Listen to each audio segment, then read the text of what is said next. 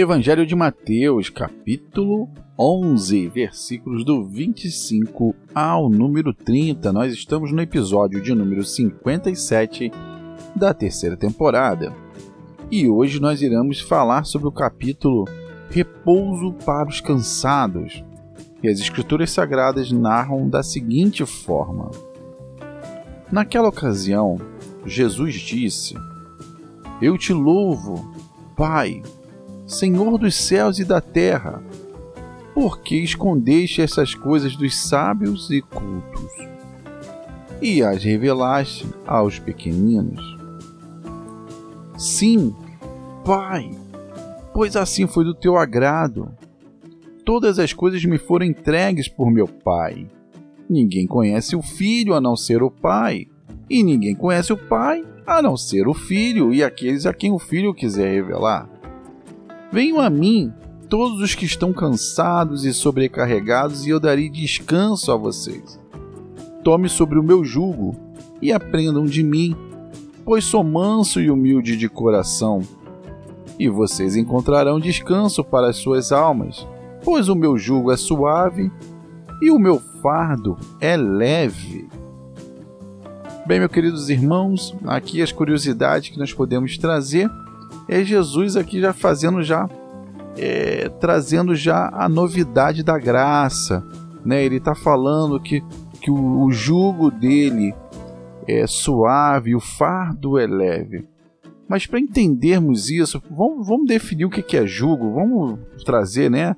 à tona o que é jugo, só para vocês entenderem qual era a analogia que Jesus estava colocando. O jugo é uma peça de madeira que é colocada para unir dois bois, né, para poder ser colocado no, no, numa carroça ou ser colocado no arado. Então, eles, eles acabam levando ali aquela carga e aí a carga não pode ser muito pesada, senão deixa de, de cumprir a, é, a missão né, de, de arar aquela terra ou levar aquela carroça a um determinado lugar.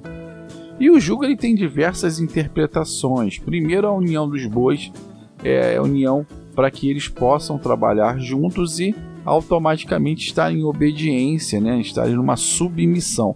Essa submissão dos bois, ela acaba tendo um, uma confusão, né? Que aí a submissão é aquela coisa de não questionar, é aquela coisa de não querer entender e apenas ser.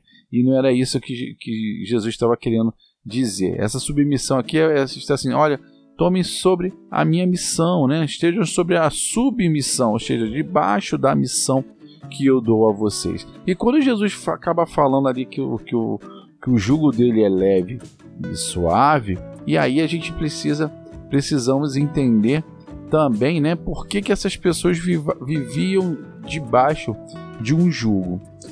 Primeiro nós temos que trazer a lei dada por Moisés, que é a lei, as pessoas, se você vivesse pela lei e tivesse aquela ideia de que ela poderia te salvar, ia dar ruim, né? Porque a, a porque se ela for vista como meio de salvação, ela acaba se, acaba se resultando num jugo de escravidão, visto que ninguém é capaz de cumprir. Né? E isso está escrito lá em Gálatas, no capítulo 5, versículo 1, que foi assim que Paulo falou: foi para a liberdade que Cristo nos libertou. Portanto, permaneçam firmes e não se deixem submeter novamente a um jugo de escravidão. Ou seja, o fato de você querer cumprir a lei, você ser o cara perfeito, você não vai cumprir, não existe ninguém capaz. O único que foi capaz foi Jesus, né? Porque ele sim, ele cumpriu a lei de Deus de forma perfeita, de, de forma definitiva e de forma eficaz. Porque a lei que foi dada ao povo, né, ao povo de Deus, era para encontrar, para que o povo ele pudesse encontrar orientação necessária sobre os princípios morais de Deus. Mas não necessariamente as pessoas conseguiriam cumpri-las. E como não cumpriu, só teve Jesus e Jesus ele cumpriu de forma perfeita. E aí, trazendo isso para dentro do julgo, era isso que Jesus estava querendo falar. E ainda tem um adendo ainda da questão dos fariseus, mas isso eu vou contar no podcast agora o próximo podcast que aí eu quero fazer um eu quero pegar um fazer um apanhado de quem eram os fariseus. Porque muitas das vezes você acaba olhando os fariseus, mas os fariseus eram cumpridores da lei, né?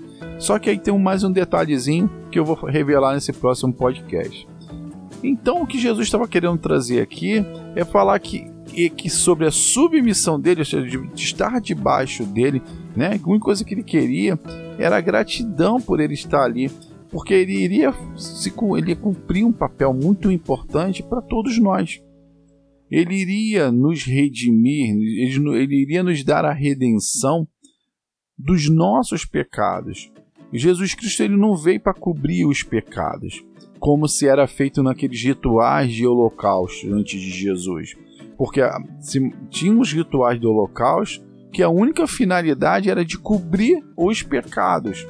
Mas no caso de Jesus, o, derrama, o derramamento de, de sangue de Jesus não foi só para cobrir, ele foi para lavar, né? ele foi para redimir. Ou seja, depois, um pouquinho mais à frente, a gente vai entender é, é, essa paixão de Cristo por nós e tudo que ele sofreu e todo o enredo.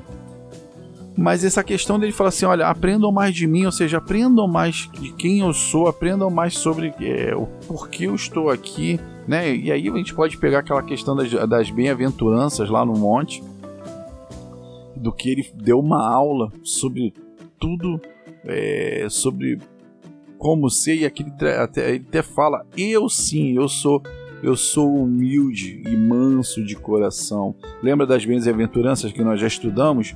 falando os humildes de coração, verão a Deus. Então ele fala: Eu sim, eu sou humilde e manso de coração. E tomem o meu jugo, né? E o meu fardo é, é, é leve, é suave, porque eu vou cumprir no lugar de vocês. Então, assim, o que eu já imponho a vocês é a graça, é a minha graça eu, eu, eu, eu vou te dar, né? Então, você não precisa é um favor imerecido a você, você não precisa fazer nada, é só você acreditar em mim. Depois João é, 16:33 ele vai falar que Deus amou o mundo de tal maneira que enviou seu Filho unigênito para que, unigênito para que todo aquele que crer não pereça, né, mas tenha vida eterna. E aí não fala assim para todo aquele que seja merecedor. Não, não, não. É para todo aquele que crer no Filho, ou seja, que crê em Jesus, ele terá a vida eterna e não irá perecer. Mas Jorge, o que que eu fiz para conquistar isso, amigo? Fez nada. Isso foi te dado por amor, foi te dado pela graça, né? Jesus olhou para você, olhou por nós e falou assim: "Cara, eu amo esse, esse, esses meus irmãos, eu amo esse meu povo e eu vou me doar por eles." Você pensa que Deus ele não pensou duas vezes em querer enviar o seu filho.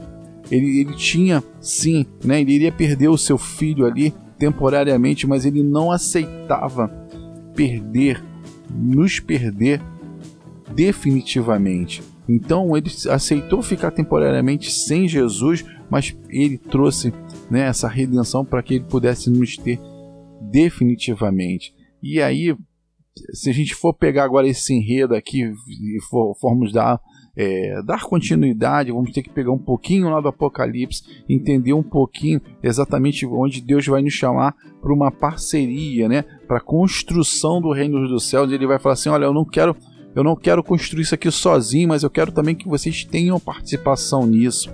E aí a gente vai, vai vir um pouquinho ali em 1 João também, 5, ali no versículo 3 ali, que ele fala né, que, que ele não aceita que, que as pessoas voltem a, a, ser como era antes, mas pelo contrário, que vivam no amor, né? Que, que, que cuidem do rebanho de Deus pelo amor, não por, por, por ser por força, mas sim pelo amor, por querer cuidar.